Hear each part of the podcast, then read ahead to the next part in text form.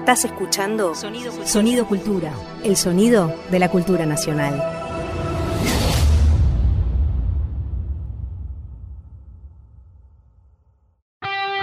Ahora Javier Trimboli y Julia Rosenberg en Un poco sucio.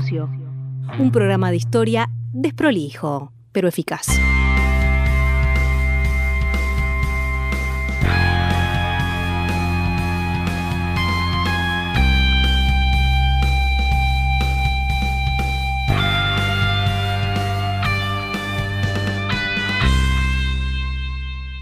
Bienvenidos, bienvenidas a Un poco sucio, el programa de historia que hace el Ministerio de Cultura de la Nación. Y en esta oportunidad, en la semana, en los alrededores del 25 de mayo, nos pareció una buena oportunidad, como solemos hacer, entrarle al tema, pero desde un costado, desde un margen, diríamos.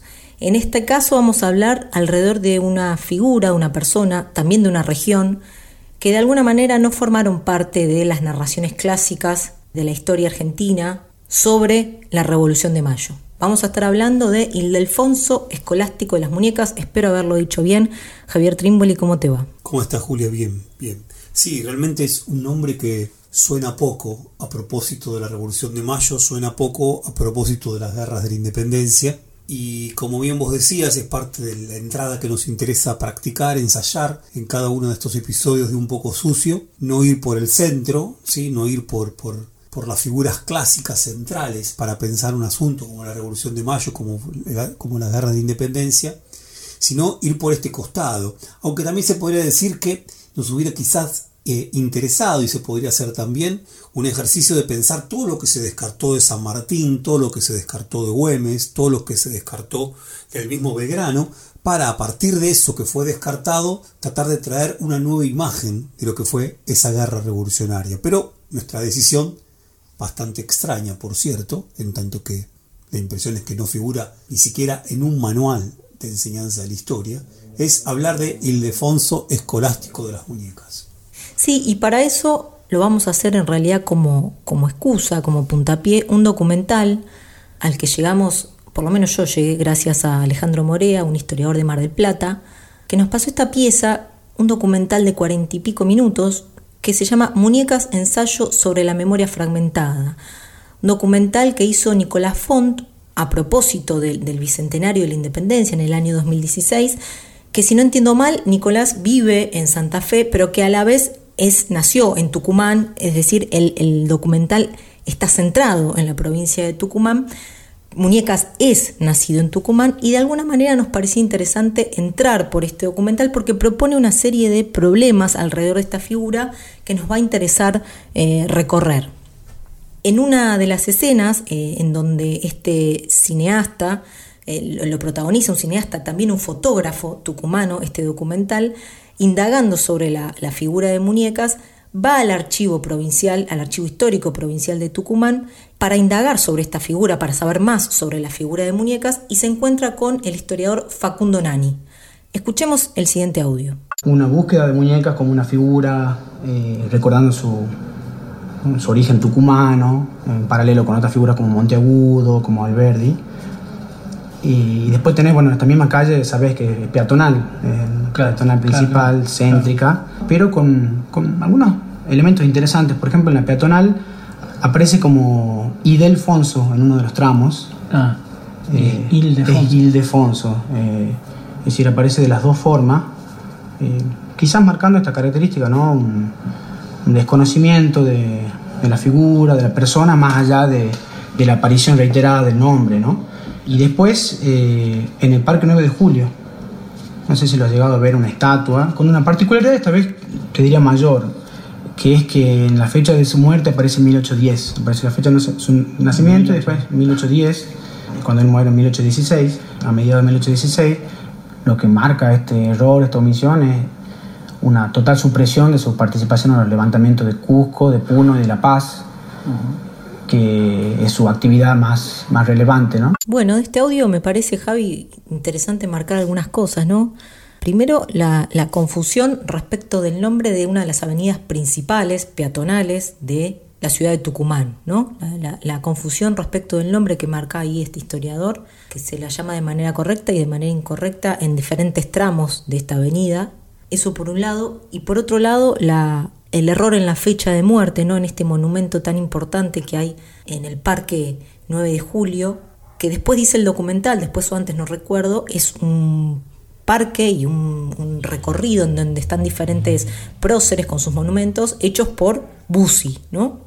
Interesante también después otro historiador le dice al protagonista de este documental que también hay un error en la figura de Fray, ¿no? Dice Fray muñecas y muñecas tampoco fue fraile, ¿no? es decir, una sumatoria de confusiones, errores eh, alrededor de esta figura, en la memoria de esta figura, ¿no?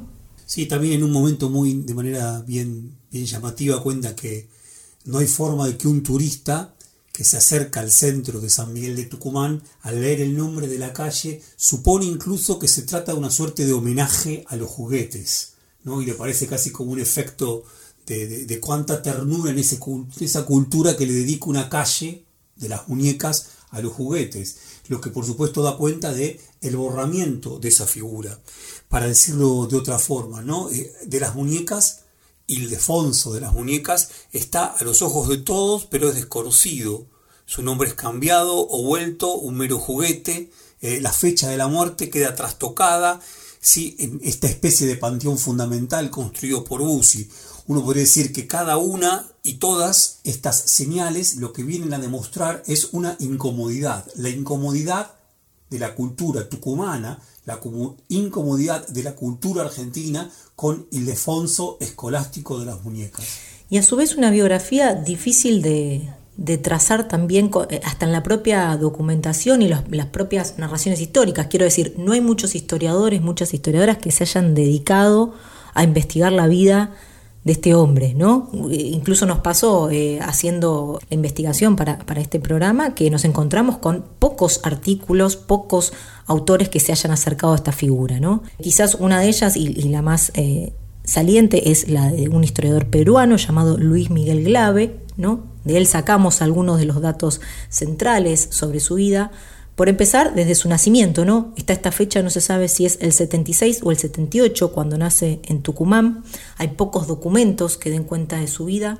Sí sabemos algunas cosas en concreto, ¿no? Esto, que nace en Tucumán es una de ellas, en una familia eh, respetable, que su padre muere siendo él muy joven, su madre se vuelve a casar, pero siendo muy joven se va a estudiar a Córdoba, ¿no? Y se recibe de cura, ¿está bien dicho así? ¿Se recibe de cura? Sí. De canónigo. ahí está. Y estudia también Derecho. Doctor en Teología. Perfecto. Este, y que al poco tiempo viaja a Europa. ¿no? Estamos hablando fines del siglo XVIII. Emprende este viaje a una España, a una Europa eh, tomada, obviamente, por la Revolución Francesa. Poco tiempo después Francia iba a invadir España y va a tener todo el derrotero que conocemos en el Río de la Plata. Y rápidamente, no sé Javi, yo, yo sigo, ¿eh? vos, vos parame cualquier cosa. Sí, sí, dale. dale. Pero rápidamente Glaves, este historiador peruano del que, que, estábamos mencionando, lo detecta, porque es así, es a través de documentos sueltos que se, que se sigue la biografía de, este hombre, la próxima vez que se lo va a encontrar es en Cusco, ¿no? Parte en ese entonces. Hay algo, todo a propósito del Ildefonso escolástico de las muñecas, está tomado por lo brumoso, lo brumoso. Lo que se sabe a ciencia cierta eh, es muy poco, ¿no? La impresión que tenemos es que cuando hablamos sobre él estamos permanentemente pisando sobre escarcha, pisando inseguro. Bien, eh, los datos son pocos. Yo diría sí, probablemente son pocas las fuentes que se produjeron durante la vida, corta vida de, Ildefonso escolástico de las muñecas, pero a la vez también lo que ocurrió después fue la escasa preocupación de la historiografía por recoger esos documentos, por recoger esas memorias sobre este hombre, lo que terminó produciendo este enorme vacío, que por supuesto contrasta con una de las calles principales de San Miguel de Tucumán y un lugar destacado en el Parque 9 de Julio. Pero como vos decías, es muy extraño, hay una versión que indica que es probable que de las muñecas haya estado en La Paz, en La Paz en 1809.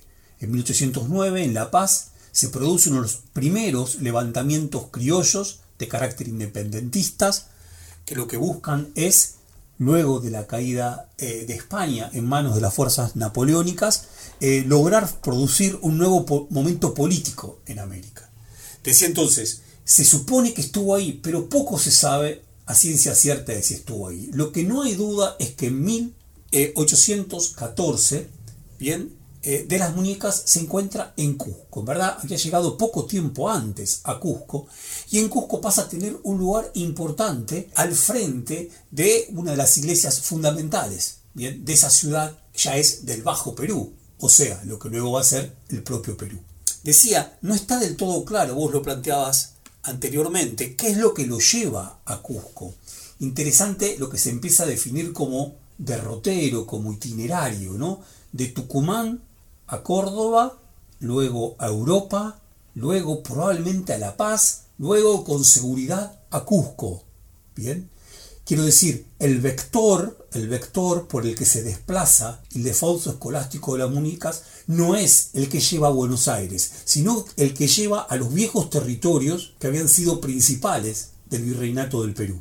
Bien. Sí, es interesante eso, ¿no? Rescatar que Cusco para ese entonces Lima es la capital del virreinato, pero Cusco es una ciudad importantísima, sin lugar a dudas.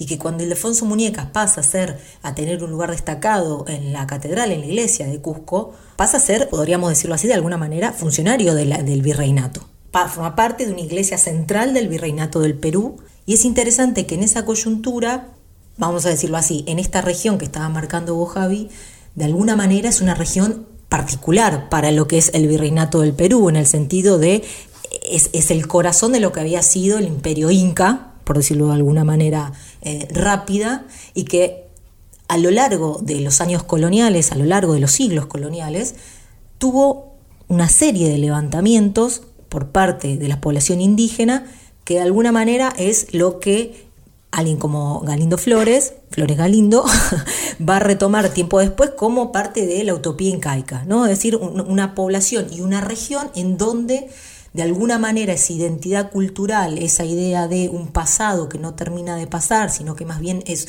de alguna manera retomado una y otra vez a lo largo del tiempo, bueno, es en esa región en donde Ildefonso Muñecas va a tener su accionar, ¿no?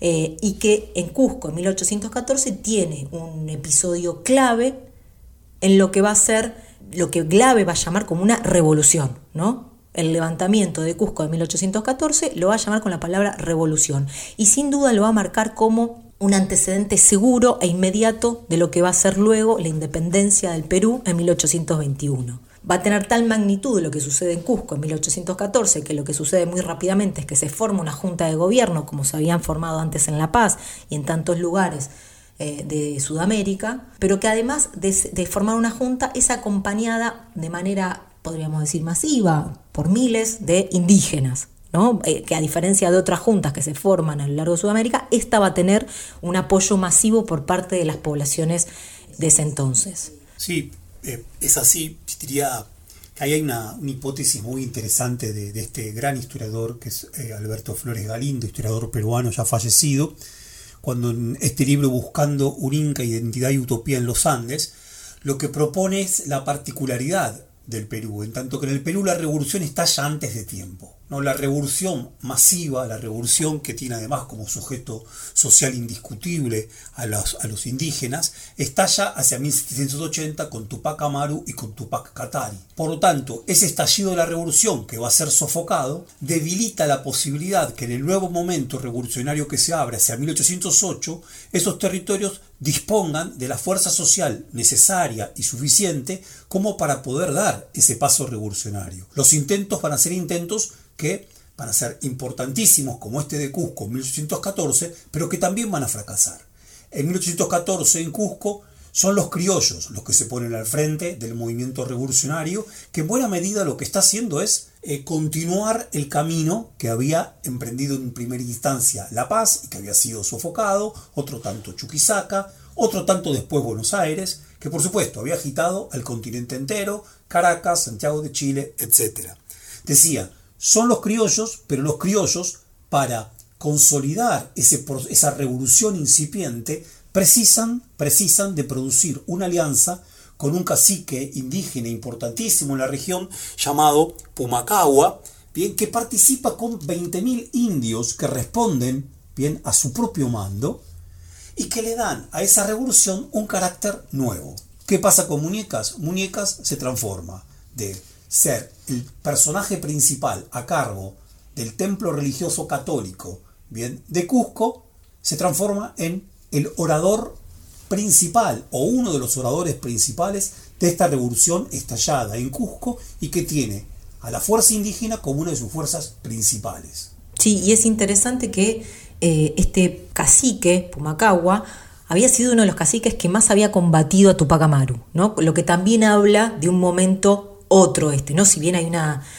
una tradición, una línea que se puede marcar ahí, también habla de esta coyuntura tan, tan, tan de ruptura de alguna manera. ¿no? Eh, una vez que estalla en, en, Cusco esto, eh, donde Muñecas toma las armas de alguna manera, toma partido por, por la revolución de manera armada, decide no quedarse en Cusco, sino expandir hacia el sur, ¿no? Expandir este movimiento hacia el sur, hacia Puno y hacia La Paz fundamentalmente, ahora sí hacia La Paz.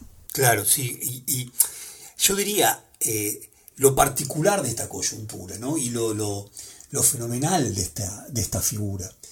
De vuelta, Tucumán, estudios teológicos en Córdoba, luego Europa, sin duda las ideas de la Revolución Francesa, también, como señalaba Julia, la resistencia popular española contra el invasor francés, todo eso lo influye, al mismo tiempo posiciones dentro de la jerarquía eclesiástica importante, pero a la vez también esta decisión de sumarse a un movimiento revolucionario con una fortísima presencia indígena y, como vos decías, no tan solo pensarse a sí mismo como un orador o como un propagandista, sino como un exportador de esa revolución. La tarea de Muñecas va llevar la revolución fuera de Cusco, llevarla a la región de La Paz, luego hacia la región de Puno, una vez que la revolución es sofocada, primero en La Paz, luego en Puno, y siempre rodeado de este batallón sagrado de sus indígenas. A ver, lo que hace el documental, y me parece que lo hace con bastante fundamento, y ahora me va a interesar citar a lo que podríamos entender como parte de ese fundamento, lo que hace el documental es mostrar que Ildefonso, escolástico de las muñecas, se transforma en un guerrillero. En un guerrillero en franca alianza con poblaciones abandonadas, indígenas que habían sufrido derrotas anteriores y que están sufriendo nuevas derrotas. Y sin embargo, junto con ellas, funda lo que Bartolomé Mitre va a llamar la Republiqueta de la Recaja, una republiqueta en los alrededores del lago Titicaca que junto con otras republiquetas ¿Y qué son las republiquetas? Va a decir Bartolomé Mitre. Las republiquetas son las formas políticas que adopta la guerra popular, ¿bien? En el Alto Perú. Y dice Mitre, las llamamos republiquetas para no decirles montoneras y confundirlas con lo que está ocurriendo en la Argentina. Escribí esto hacia 1858. Quiero decir, Ildefonso Escolástico de la Muñeca se pone al frente de montoneras fundamentalmente compuestas por población indígena en la lucha revolucionaria independentista. Bien, esta es la singularidad de Ildefonso Escolástico de las Muñecas y uno podría entonces pensar, quizá me estoy anticipando Julia, pero vos me decís, cuando Facundo Nani en el audio que escuchábamos decía, en esta suerte de, de monumento en el Parque 9 de Julio de Tucumán, se pone la fecha de nacimiento posible de, de las muñecas. Sin embargo, se comete un error grosero a la hora de decir que Muñecas murió en 1810 y no que fue asesinado por las fuerzas realistas en 1816, perdón, se dice en 1810 y no 1816, lo que se cercena de Muñecas es su lucha revolucionaria. La incomodidad que produce Muñecas en la sociedad de Tucumán es que de las Muñecas fue un combatiente revolucionario de los años de la Revolución de Mayo. Sí, y que seguro en tierras como la de Tucumán eso resuena a otras cosas más actuales, ¿no? que se pasaron hace no tanto. También, y ya con esto nos vamos a, cerramos este primer bloque, decir que eh, hace no tantos episodios atrás, dos o tres, estuvimos hablando sobre la conquista del desierto, ¿no? Como el problema del indio en el siglo XIX argentino. Es interesante como acá estamos en otra escena, ¿no? De los indios, en otra región, en otro en otra, en otra arista de los indios donde lejos de ser un problema, parecen ser incorporados, por lo menos por muñecas, por lo menos por una vertiente de la revolución, y además son indios en armas. Quizás también algo de eso eh, resulte incómodo de la vida de muñecas, ¿no? Nos vamos escuchando el himno sandinista y volvemos en un ratito un poco sucio. ¡Patria libre! ¡Patria libre! ¡Patria o muerte! ¡Venceremos!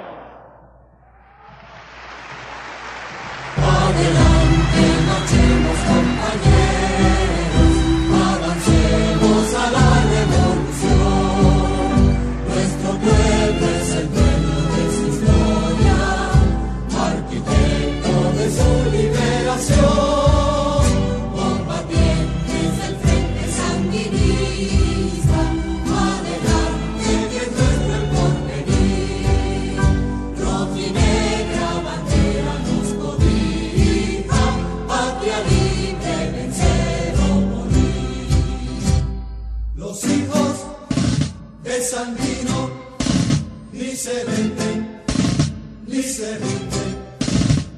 Luchamos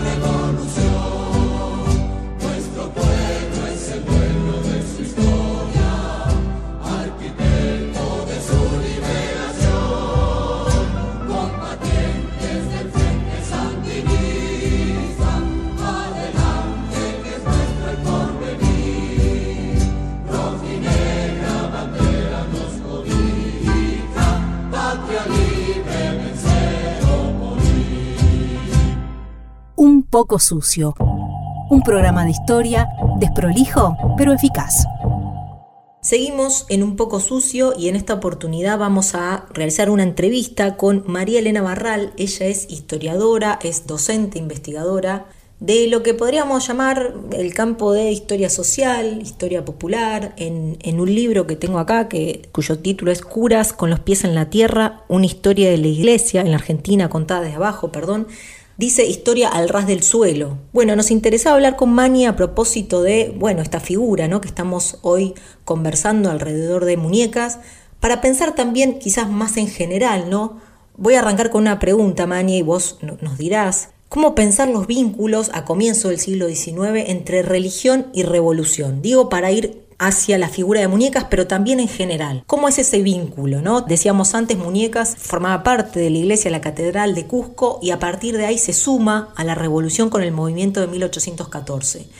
¿Cómo son estos cruces? ¿Cómo son estos cruces en Sudamérica? Bueno, ¿cómo les va? Gracias por la invitación y, y sí, este vínculo es un vínculo, digamos que en general se plantea como un vínculo extraño, raro, pero en realidad tiene que ver con, las relaciones que tenían los sacerdotes y la iglesia en particular eh, con la política. O sea, los curas a lo largo de todo el periodo colonial sostuvieron un orden político, tenían funciones específicas asignadas a partir del derecho de patronato, en algún punto eran ministros de ese orden.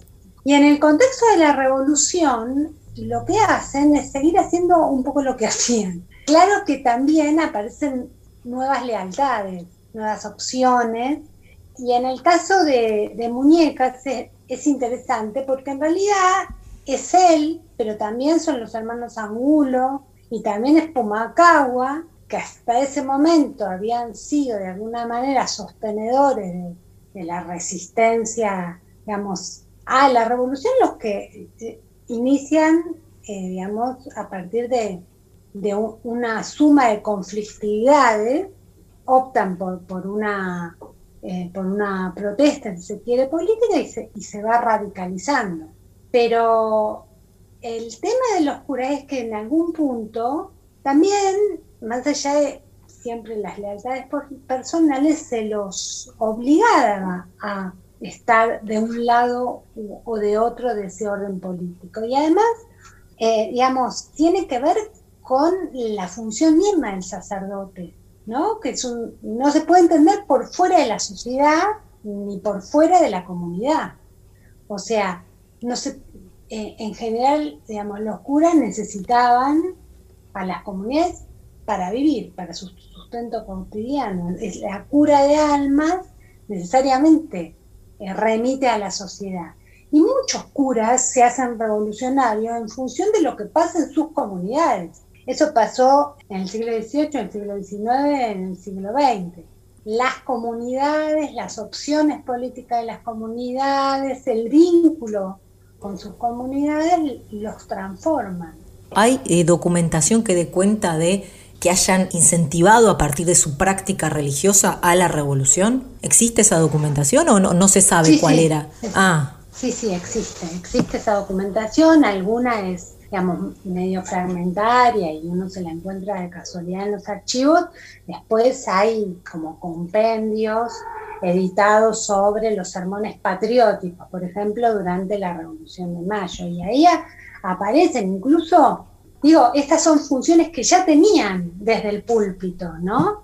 Eh, y que se resignifican y adoptan nuevas formas y adoptan nuevos contenidos en función de los contextos políticos puntuales. Hay curas que habían sido muy defensores del orden colonial, después fueron muy moderados en sus intervenciones públicas y después de determinados hechos se vuelven, este, vuelven sus discursos encendidos, sus sermones encendidos y hablan de la venganza. Hay uno de los de este libro que vos mencionaste, se llama Julián Navarro, por ejemplo, primero hace el discurso de la concordia acá en Buenos Aires y en función, después se va con San Martín cruzar los Andes y en función de una serie de acontecimientos hace un discurso que es el discurso de la venganza, de la concordia a la venganza, este, pero siempre con contenidos políticos como, la, como lo tenían también en el orden colonial, porque lo religioso la religión era uno de los lenguajes disponibles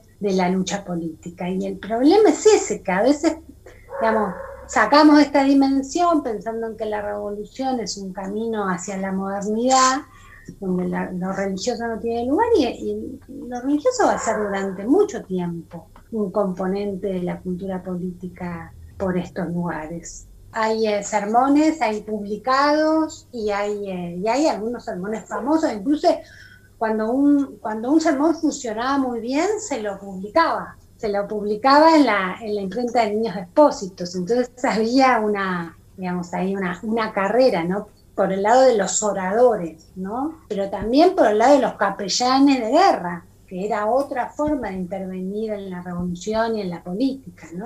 y otros en las elecciones. Entonces, a medida que aparecían nuevos ámbitos, parece que, la iglesia, los curas, tenían como una experiencia acumulada en, cada uno de esos ámbitos, en los sermones, en la guerra, también en las elecciones, porque había instituciones de antiguo régimen donde se hacían elecciones, por ejemplo, las cofradías o hermandades, los conventos, elecciones obviamente de antiguo régimen, pero eran elecciones. Entonces los, curas iban ahí este, retomando antiguas prácticas y dándole nuevos sentidos. Mañe, te comento, veníamos charlando con Julia a propósito de un documental que nos acercó Alejandro Morea. Es un documental que se llama Muñecas, ensayos sobre la memoria fragmentada. Ah. Muy localizado, por supuesto, en Tucumán. Y en verdad, eh, parte del documental lo que traza es una suerte de el vacío de sentido o el vacío de conocimiento que hay en la sociedad tucumana y por lo tanto también la sociedad argentina, en la nación misma, acerca de quién es Muñecas, ¿no? Como que esa confusión es una calle principal de la ciudad de Tucumán, sin embargo nadie sabe quién es. ¿Cómo entendés vos esto, no? ¿A qué te parece que obedece? ¿Cómo lo pensarías? Sí, sí, está, está muy bueno el documental, lo conozco. Eh, hay una calle que se llama Ildefonso y que se llama Idelfonso. No sabe quién es, por qué es Muñecas, eh, tiene una fecha distinta de muerte que anula esa década, bueno, esos seis años. Sí, eh, digamos, totalmente eh, desconocido, pero además por esta cuestión de que es un héroe fragmentado, ¿no? digamos, esa, es, es, bastante movedizo, muñeca, ¿no? Nace en Tucumán, se va a Córdoba, viaja a Europa, vuelve a Tucumán, se va al Alto Perú, termina en Cusco, después vuelve al Alto Perú en el contexto de la reunión de Mateo Humacagua. Entonces Argentina toma, toma un momento que no tiene mucho, digamos, para contar en términos de la construcción del héroe. Sí, porque bueno, ahí nace, nace en Tucumán, está, este, está unos años, pues se muere su papá, con José Muñecas, entonces la madre se casa de nuevo, va a Córdoba, estudia, hace el, eh, entra al seminario, hace el doctorado en teología, entonces, ahí no hay nada demasiado heroico para incluir en una narración. A pesar de que yo estudio igual esas carreras eclesiásticas no tienen demasiado para mostrar, pero que tuvieron que ver en, la historia de su momento. Y después la, historiografía peruana toma el momento donde, digamos, de, su, de su momento de cuando es párroco del Sagrario, que era la parroquia de españoles del, eh, del Cusco, ¿no? Y, después la historiografía boliviana lo toma en, la Republiqueta eh, de la de Caja. Y eso nos pasa con muchos personajes que en el momento, digamos, que su vida transcurrió en un territorio que tenía una dinámica y estaba integrado, porque si, si Tucumán no estaba integrado al Alto Perú, digamos, no entendemos nada ya de cómo funcionaba esa sociedad, digamos, el Alto Perú era parte del virreinato, pero además antes de ser parte del virreinato era, era una zona minera, era el centro más rico de, América Latina, de Sudamérica por lo menos. Entonces, sí, hay, hay esa, esa fragmentación y, y, esa, es, es muy difícil seguir, hay que buscarlos en distintos archivos, ¿sí? Eh, no, se sabe mucho tampoco de qué hizo en Europa. No se sabe mucho de cómo llegó a Perú. Se supone que de la mano de un personaje importante que después fue eh, presidente de la audiencia de Cusco. Pero eso tiene que ver con cómo eran estas sociedades, ¿no? De, donde la, población era muy móvil, eh, donde las carreras tenés carreras que se construyen en un territorio, digamos, muy localizado y otras carreras que, son, que son como esta, ¿no? Eh, pero sí hay una, fragmentación de la, de la, memoria, como dice la, eh, la película, y es muy interesante cómo la gente de la de caja, va, de, esa zona, ¿no? En particular, eh, dice esto, bueno, es tucumano, y, por, y capaz que porque es tucumano no es tan conocido, digamos, ellos retoman esa misma idea. Y, se siguen afirmando como parte de su batallón sagrado en un momento. ¿no? Escuchamos a alguien que hoy dice que son parte del batallón sagrado de muñecas, ¿no? En esa zona del, en esa zona de Bolivia, ¿no? Fantástico. Sí, en el medio del lago Titicaca. Y bueno, y por otro lado, este tema, ¿no? Que, que decía antes, todo el registro religioso que hay a la hora de pensar el momento revolucionario. Eso también está en, otros lugares más presente. Digo, en la historiografía mexicana, en Hidalgo y Morelos, había batallones con nombres de santos y las banderas de la Virgen de Guadalupe y los nombramientos de vírgenes, de vírgenes generalas, como también pasó acá con la Virgen de la Merced y Belgrano, que se toma casi como una estrategia y se le quita todo lo que, lo que podía tener de, digamos, de, componente real, de, cómo, se, cómo lo religioso estaba totalmente impregnaba esa sociedad y impregnaba la, política. Hay un texto que se llama La guerra religiosa como modelo de María Daniel de Melá que, habla de esto, de, una guerra religiosa por los contenidos a partir de los cuales todos, realistas y patriotas, satanizaban a, sus enemigos y se consideraban elegidos por la providencia, ¿no? Buenísimo, Mani, muchísimas gracias por, por haber participado. Nos viene genial todo esto. Saludarte y agradecerte nuevamente. Bueno, no, gracias a ustedes. Bueno, muchas gracias, Mani. Un abrazo grande. Bueno, nos gracias hablamos. A ustedes. Chao, que estés muy bien. Chau, chau. Javier Trimboli y Julia Rosenberg en Un poco sucio, un contenido del Ministerio de Cultura. Seguimos en Un poco sucio en esta semana de mayo alrededor de la figura de Ildefonso Muñecas.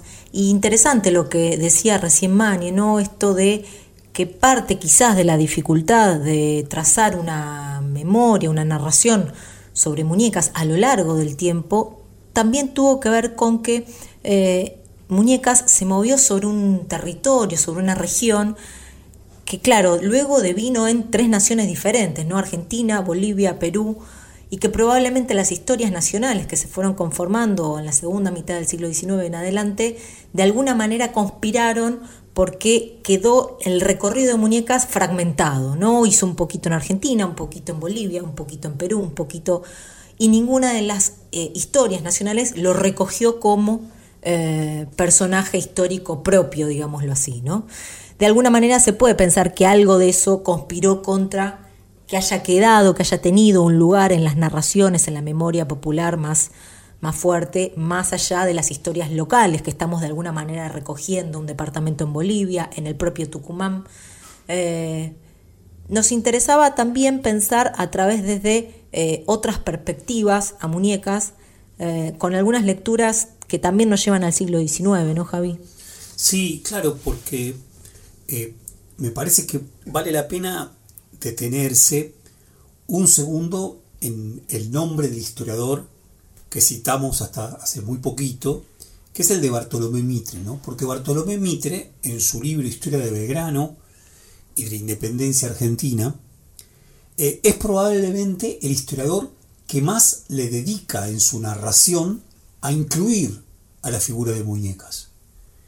Y esto es muy interesante, porque uno diría, claro, eh, Mitre como, digamos, como, como, como resumen, como punto de mayor cristalización de la historiografía liberal y de la política liberal en Argentina, que sin embargo, a la hora de escribir historia hacia finales de la década de 1850, una vez ya derrotado Rosas en la batalla de Caseros, pero antes de la batalla de Pavón, cuando las guerras civiles continúan, puesto a narrar la historia de la independencia argentina, así la llama él, no puede sino darle un lugar relevante a la figura de Ildefonso de las Muñecas. Decía, quizá no haya habido otro historiador que le dé ese lugar entre nosotros, que le dedique, a ver, hay un capítulo que, que, está dedicado por entero a este tema de las guerras de las republiquetas, guerra popular que se llevaba en el Alto Perú, con un fortísimo componente indígena, y dice así Mitre, con cientos de caudillos más o menos oscuros. De algunos de ellos tenemos sus nombres. Uno de ellos es Ildefonso Escolástico de las Muñecas. ¿Por qué me, me interesaba resaltar este aspecto? Porque habla de un momento, aún previo a la consolidación del Estado Nacional, un momento conflictivo, un momento desordenado, desprolijo, altamente crítico políticamente, en donde en la escritura de la historia, incluso de un liberal, un liberal de fuertes rasgos en ese momento románticos, hay lugar para incorporar este personaje tan desprolijo como es Ildefonso de las Muñecas. Bien. Y lo hace con mucha generosidad, Mitre. Lo envuelve en esa guerra popular indígena en la que destaca una y otra vez las famosas galgas, ¿no? esas eh, montoneras indígenas que parecían lanzar sobre los ejércitos realistas montañas enteras a través de sus ondas, ataques furtivos, siempre sorpresivos. E Ildefonso Escolástico de las Muñecas en esa situación. Bien, en esa situación. Interesante el nombre Republiquetas, ¿no? Como, si fuese eh, una degradación de un estadio menor que el de la República, ¿no? Como una especie de, de, evolución que debería llegar en algún momento a ese estadio superior de la República. Bueno, estos son como primos menores eh, de ese estadio. Y además te diría, Julia, vale para que todos lo lean, si no me equivoco, se trata del tomo 2 de la historia de Belgrano de, Mitre, finales de la década de 1850, porque Mitre con muchísima, yo diría, eh, transparencia política, dice, vamos a llamarlas republiquetas para no llamarlas montoneras. Eh, entonces uno podría decir, se encuentra entre las montoneras y las repúblicas, pero también uno podría decir, es lo más propio de las revoluciones. Estas formas de agregación política muy democráticas, muy igualitarias y a la vez combativas. Cuando la teórica política Hannah Arendt hable de las revoluciones, dice, ante todo las revoluciones son aquellas que producen, que gestan esas formas políticas. El soviet, la asamblea, el rate, el consejo, ¿bien? Y uno podría decir también las montoneras, como formas políticas que nacen de las revoluciones. Bien. También pensaba lo, lejano que queda todo esto de, un libro como El Santo de la Espada, ¿no? o digo, de una figura de la revolución o la independencia planteada a través únicamente de San Martín y el cruce de los Andes, con un ejército en teoría casi europeo. ¿no? Bueno, Sarmiento dice algo de eso. La versión que se produce de la Revolución de Mayo es una versión adocenada es una versión que prefiere y se siente cómoda hablando de la Semana de Mayo en Buenos Aires y de una Semana de Mayo en Buenos Aires que se blanquea mucho, una Semana de Mayo en Buenos Aires en donde las clases populares parecen no tener participación. Hablar de la revolución e incluir a Ildefonso de las Muñecas, incluir a la Republiqueta de la Recaja y desentona desarticula, descentra, entre otras cosas también, y creo que era lo que traía Mañe y vos reforzaba, Julia, nos hace pensar lo imprescindible que es una historia latinoamericana, lo doloroso que ha sido para la memoria, lo doloroso que ha sido para la construcción de una figura como muñecas, que los estados nacionales, al haberse constituido de espaldas uno con otros, no le dieran lugar a su itinerario por entero, a su proyección revolucionaria por entera, proyección revolucionaria que excedía los límites de un país. Eh, Muñecas es valorado tanto por Bolívar como por San Martín, ¿no? De alguna manera uno y otro lo tienen en alta estima y lo mencionan en proclamas o cartas en este sentido de lo latinoamericano de la revolución y de todo ese proceso de independencia, ¿no? Volviendo al documental, ¿no? Porque el movimiento que hace el documental, arriesgado e interesantísimo, es el movimiento que por momentos parece llevarnos a pensar que hay algo de lo escurridizo de muñecas que se refleja en el espejo del Che Guevara, y también su condición huidiza, y también su itinerario que no puede ser tan solo pensado en una clave de carácter nacional. Esto y a la vez también la enorme, enorme significado dramático que tiene para la historia de Tucumán la palabra guerrillero. La palabra guerrillero para Tucumán, fundamentalmente operativo independencia mediante, fundamentalmente luego de Vilas, Domingo Antonio Bussi como gobernador de la provincia de Tucumán, significa una experiencia de terrorismo de Estado probablemente de las más extremas que se haya conocido no solamente en Argentina, sino en América Latina, y que tuvo como blanco principal a la compañía de monte Ramón Rosa Jiménez del Ejército Revolucionario del Pueblo, del ERP, pero también a el movimiento obrero por entero, movimiento obrero muy combativo, también combatido por supuesto, y ligado a la industria azucarera.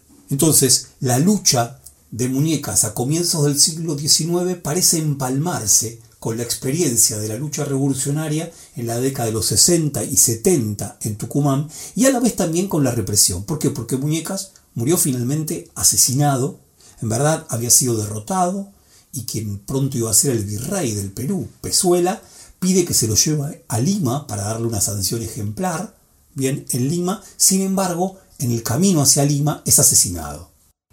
Sí, simplemente decir para, para quienes no vieron el documental, interesante que hay un barrio en Tucumán, en la ciudad de Tucumán, que se llama Barrio Muñecas, donde queda la fosa clandestina que en la última dictadura militar, durante el terrorismo de Estado, funcionó como un lugar en donde depositaban a los cuerpos víctimas del terrorismo de Estado, ¿no? el famoso Pozo de Vargas.